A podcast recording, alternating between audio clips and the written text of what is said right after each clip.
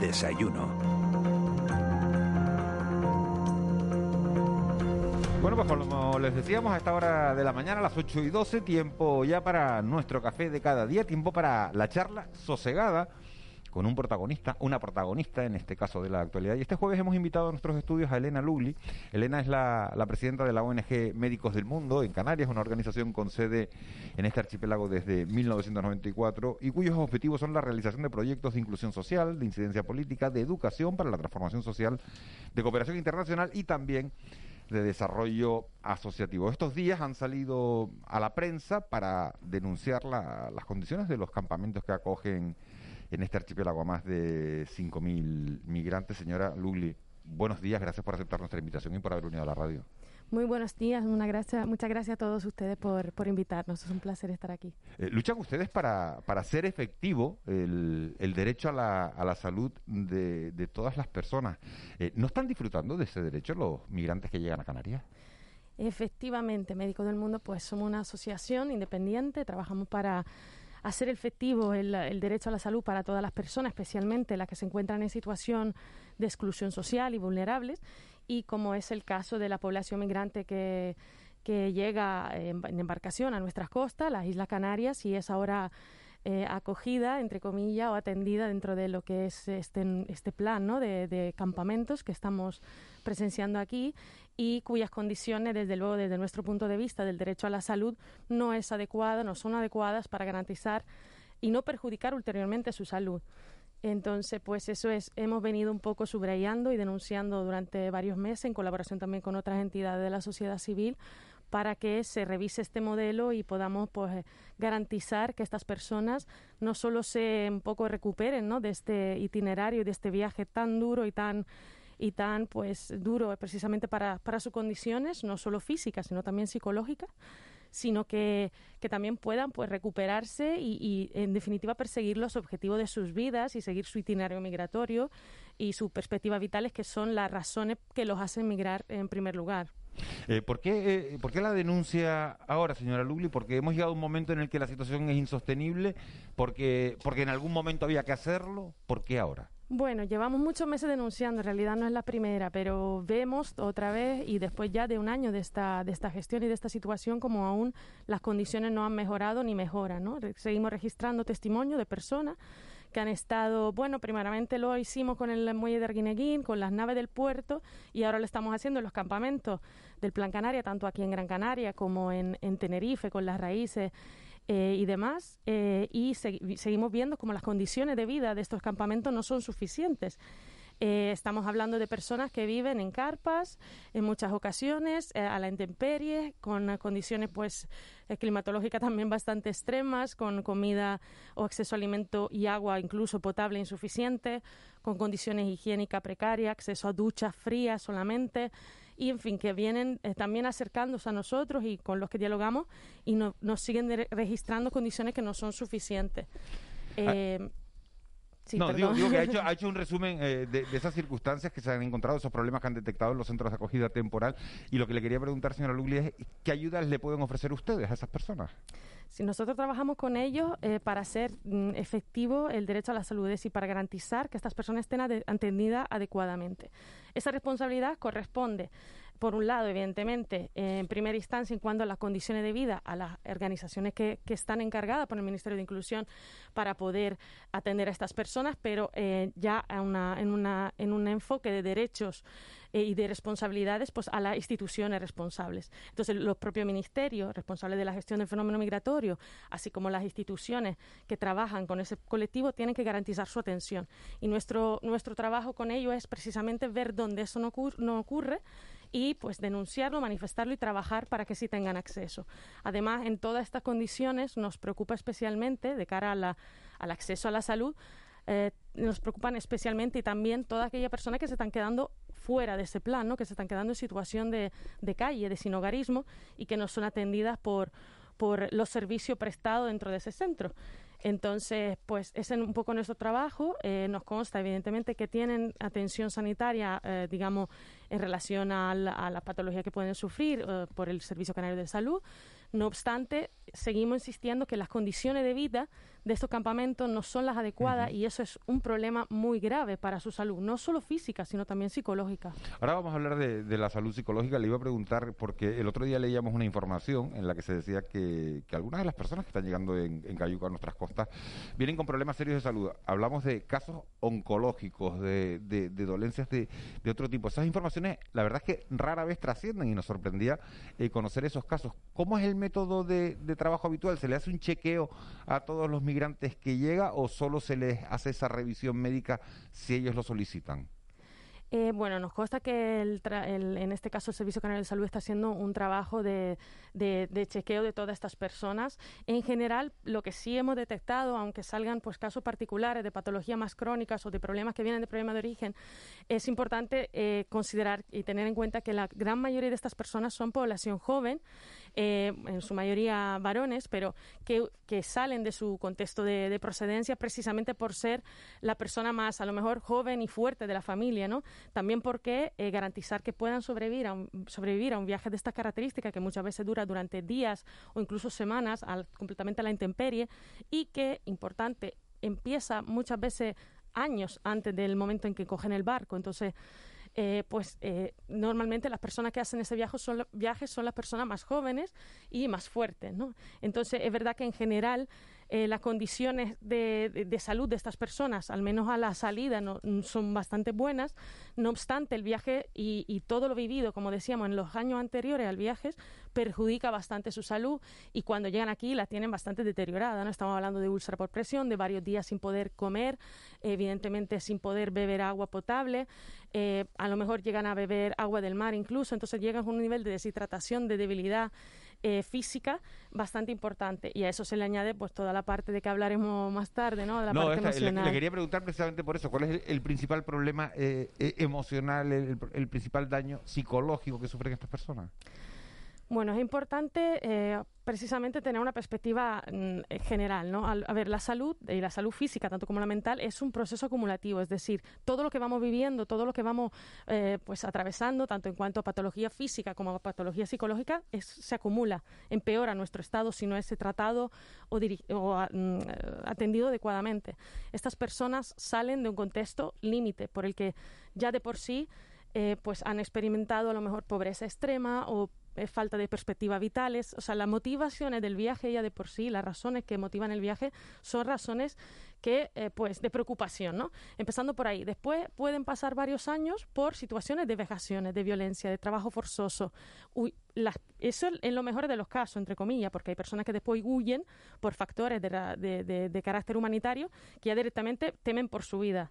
Entonces, una vez que lleguen a coger el barco, pues lo que pasa es un evento traumático. Se habla además ¿no? del trauma migratorio y de lo que conlleva ese viaje para la vivencia de la persona. Entonces, llegan a nuestras costas con un vivido que muchas veces ha pasado por tener que presenciar la muerte de sus compañeros de viaje, tener que arrojarlos al mar para sobrevivir, tener que temer todas las noches y todos los días por su vida, etcétera. Y cuando llegan este sistema, imaginémonos, ¿no? Eh, pues una persona que llega a nuestras costas después de este vivido es atendido en un centro, a la intemperie, en una carpa, conviviendo con otras muchísimas personas, eh, sin poder tener garantizado su acceso a una ducha, una recuperación adecuada. Entonces, y sin, sobre todo, perspectivas vitales. No saben qué pasará con ellos. Muchas veces se quedan bloqueados aquí en Canarias, que es lo que hemos visto durante este año, muchos meses. Entonces no ven que su, su mm, eh, como decir, su perspectiva vital, su objetivo último, que es trabajar, conseguir dinero para su familia, se vea, se vea posible, ¿no? Entonces, esa falta de perspectiva, indecisión total y, y, desamparo, en definitiva, pues crea problemas si ya, si ya no los hay. Es decir, ya una, pues depresiones, estamos viendo y registrando eh, casos de, de autolisis, de ganas de no pues seguir con su vida en definitiva, porque esto es muy duro y, deja secuelas bastante importantes en su salud mental. Buenos días, doctora Lugli. Eh, ¿Tiene relación esto que está usted eh, comentando con eh, enfrentamientos que, se han producido en los campamentos, ¿no? Hace unas semanas tuvo que intervenir la eh, la Policía Nacional incluso, ¿no? Eh, tiene relación eh, con esta situación que usted habla de no de no futuro, ¿no? Porque la situación en la que están ellos es, de no, no saber a dónde van, ¿no? Lo que usted ha descrito. Sí, a ver, eh, verdad que condenamos todo tipo de violencia, ¿no? Es una situación muy, muy delicada, pero sí que, que, que entendemos que estas condiciones y que estas patologías y que, esta, que este sufrimiento emocional, en definitiva, es el caldo de cultivo perfecto para que se generen este tipo de situaciones. Eh, como decíamos, describiendo toda la ruta ¿no? que acabamos de, ver, cualquiera de nosotros estaría desesperado. Y después del, del, del pasar de los meses y del pues, ver que esta situación no cambia, eh, se generan este tipo de tensiones y, y, y gestionarla definitivamente no, no es fácil. ¿no? Entonces, sí que entendemos este hecho dentro de lo que dentro de lo que es un modelo que, que, demuestra otra vez no ser un modelo eficaz de gestión de este, de este fenómeno y no de gestión como si fueran números, sino de gestión como personas que tienen derecho a moverse por perseguir una, un objetivo vitales mejores, por salir adelante, como todo lo haríamos en otras situaciones, y en definitiva un derecho humano. ¿no? Entonces sí que, que estas condiciones y, y este formato de acogida crea este tipo de tensiones, así como crea un discurso de rechazo hacia la población local, crea un posicionamiento más hacia el racismo y la xenofobia, porque es parte de, este caldo de cultivo que estamos permitiendo que, que, ocurra. Y eso es un poco lo que venimos denunciando. Hay que cambiar el modelo de acogida, hay que dirigirnos a un modelo de acogida que tenga en cuenta los derechos humanos de esta persona, que le garantice las condiciones mínimas para recuperarse y para poder seguir su camino a la península y a otros países, para poder perseguir sus objetivos vitales, trabajar, integrarse, si quieren integrarse o seguir camino hacia otros lugares. Y en definitiva, pues que, que, que mm, aborde todo esto de una perspectiva multidisciplinar, con coordinación entre las instituciones y de una forma diferente a la que, doctora, está doctora, haciendo. Buenos sí. días. ¿Ustedes han tenido la ocasión de, de entrar en, en, los centros de inmigrantes que están instalados en Canarias ahora mismo? Básicamente, sobre todo quizás en el de las raíces, ¿no? que es el que más controversia ha generado, ¿no? porque usted ha referido una serie de, de, de cuestiones que son básicamente basadas en testimonios de los propios inmigrantes. Eh, no sé si han tenido la oportunidad incluso de dialogar con los médicos que, según la delegación del gobierno, hay en los centros de inmigrantes? Eh, hemos tenido, bueno, nosotros no, eh, ha sido complejo entrar en los, en los centros, no hemos entrado, pero sí tenemos un diálogo con la persona que, que hay en estado, que pueden entrar y salir, evidentemente están en un régimen abierto, y también tenemos un diálogo con el personal sanitario, tanto de los propios, de las organizaciones que trabajan dentro de estos campamentos, como el caso de la raíces, y así como la, personal médico de, del Servicio Canario de Salud, ¿no? Tenemos un diálogo institucional eh, para saber qué pasa allí. Hemos hecho varios varias, varios informes y varias recogidas de testimonios para conocer directamente de la mano de las personas que hayan estado qué es lo que pasa, ¿no? Y por eso nos preocupa un poco. Pero no, no atendemos dentro de estos centros puramente porque esto es competencia no, no, y si, responsabilidad. Si ellos, si ellos, sus compañeros médicos, les dicen, pues... Mm, eh, la atención a los inmigrantes es la adecuada o, o, o no es la adecuada, porque claro, hay aquí dos preguntas que se me ocurren, ¿no? ¿Es la adecuada o, o es la adecuada en función de la situación física, psicológica en la cual llegan estas personas, claro, que, que, que es muy peculiar como usted ha descrito. Es complicado. La atención psicológica eh, no se está atendiendo directamente como tal en el sentido de que la, es muy complejo. A ver, nos consta, por ejemplo, que las organizaciones que trabajan en las raíces, si tienen psicólogos, intentan hacer ese trabajo. Pero evidentemente, en unas condiciones de este tipo, la, eh, entendible, ¿no? Con los recursos de los que disponen y con, pues, con esa presión un poco de gestión, eh, las organizaciones entiendo que se ven obligadas a priorizar lo, lo, lo, esencial, ¿no? Que es garantizar que tengan ducha caliente, garantizar que tengan comida, garantizar que no se eh, provoquen altercado, garantizar, etcétera. Entonces, en todo ese trabajo es complejo, muy complejo, porque lo sabemos, lo, hacemos aquí en España y lo hacemos en otros países en el mundo, hacer una atención eh, adecuada y que, conste con, con, la mediación intercultural necesaria, con el enfoque antropológico necesario y con los medios para atender esta situación tan compleja también desde el punto de vista psicológico. ¿no? Habla Habla, habla usted de, de, de, situaciones similares en otros puntos de, del mundo. Eh, cuando se habla de, la situación de la migración en otros puntos del mundo, a todos nos vienen en la cabeza, a la cabeza las imágenes de Lesbos, de, Lampedusa. Eh, imagino mm. que Médicos del Mundo está allí también. Tiene usted compañeros, habla con ellos. Eh, cuando intercambian opiniones, ¿Son comparables las situaciones, señora Luli, de Canarias con estos territorios? Tristemente comparables, sí, ¿no? Hemos vivido esta experiencia y también lo hemos venido diciendo, tanto en Lesbos, en las islas griegas, con la crisis de Siria, también como en Lampedusa eh, como, pues, en fin, ¿no? Las, regiones, entre comillas, ultraperiféricas de, de Europa, ¿no? Son las, las primeras, los territorios más cercanos a los puntos de salida de estas personas, con lo cual hemos presenciado, tanto allí como lo estamos presenciando aquí, ese fenómeno de presión en estos sitios. Eh, para un poco como si fueran pues la frontera física donde controlar el fenómeno migratorio en su entrada, eh, lo cual nos parece inaceptable, no es humanamente aceptable que, se conviertan las Islas Canarias, como se convirtieron las Islas Griegas, como se, convierte, se convirtió Lampedusa en Islas Cárcel. Hemos hablado mucho de esto en este año entre las entidades y asociaciones que trabajamos en esto, ¿no? En definitiva, no podemos ser una frontera física al derecho de las personas a migrar. Eh, Médicos del Mundo ha trabajado, trabaja en la prostitución. Eh, eh, vienen mujeres también en, la, en, la, en las barcas ¿no? que llegan de África. ¿Qué saben de, del destino de estas mujeres? ¿Pueden saber si también están metidas en este tráfico de, de de carne humana, ¿no? Sí, precisamente sí. Bueno, sí, desde Médico del Mundo también eh, trabajamos históricamente con personas en situación de, prostitución y con mujeres víctimas de trata con fines de explotación sexual.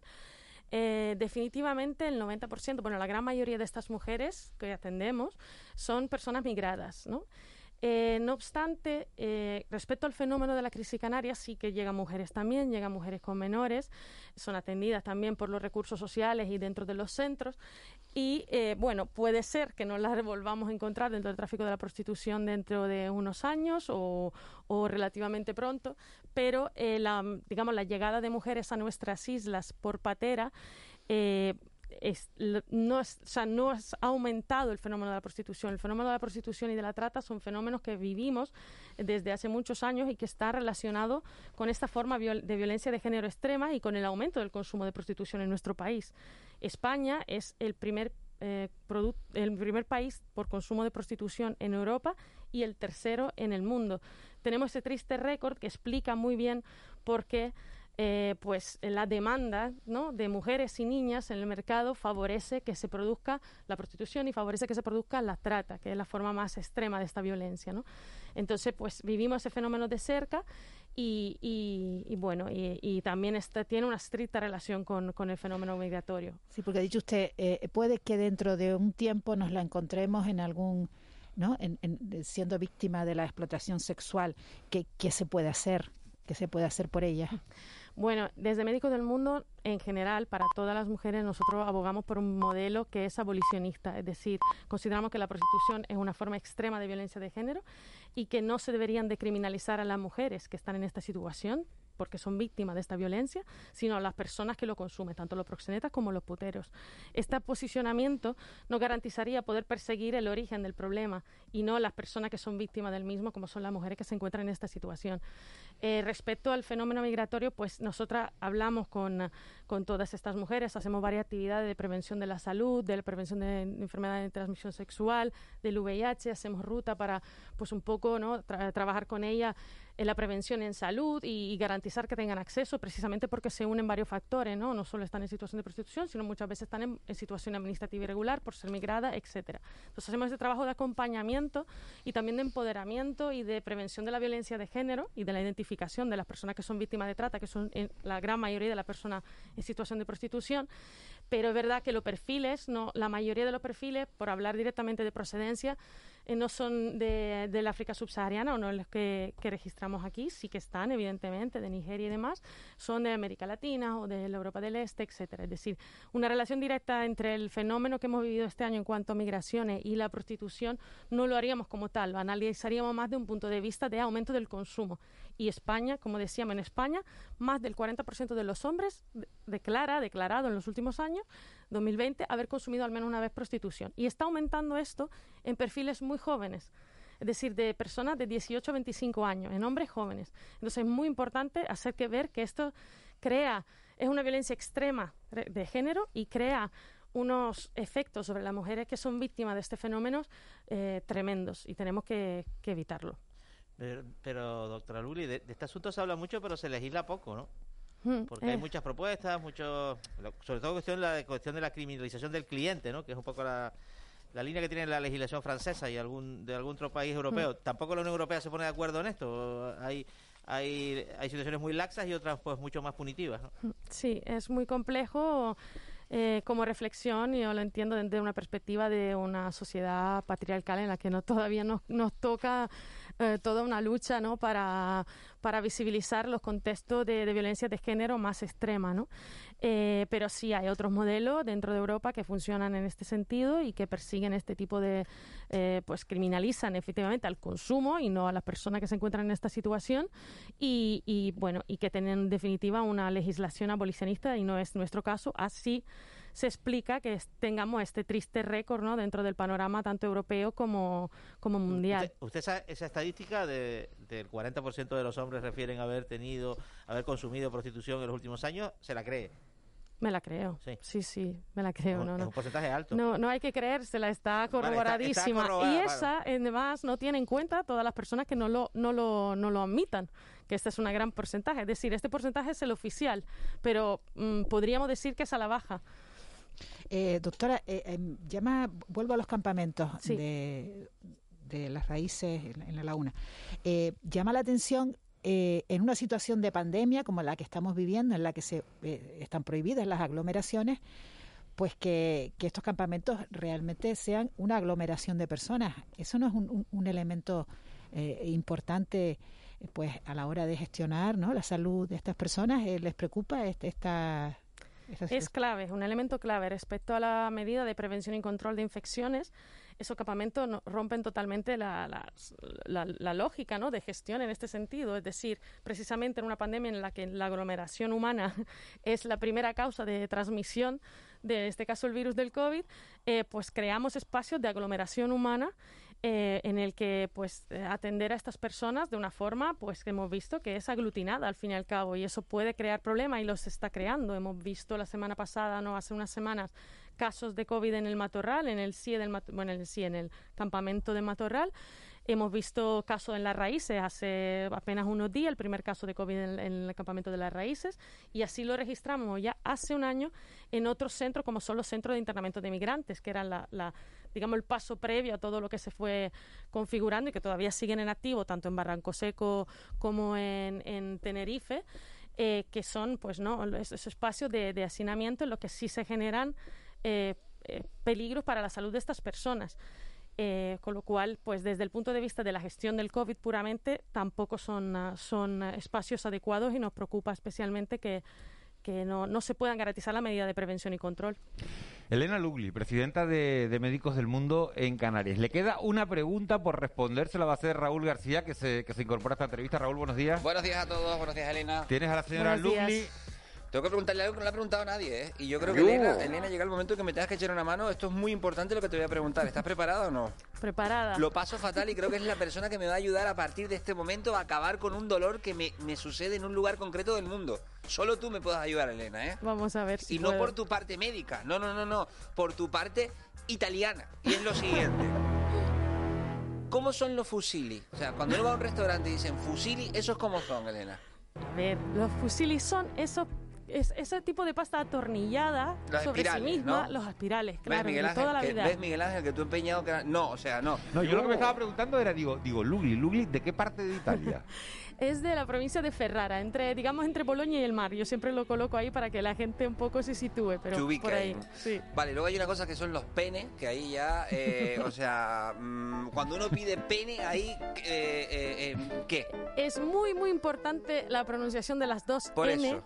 ¿Cómo decirlo? Pene.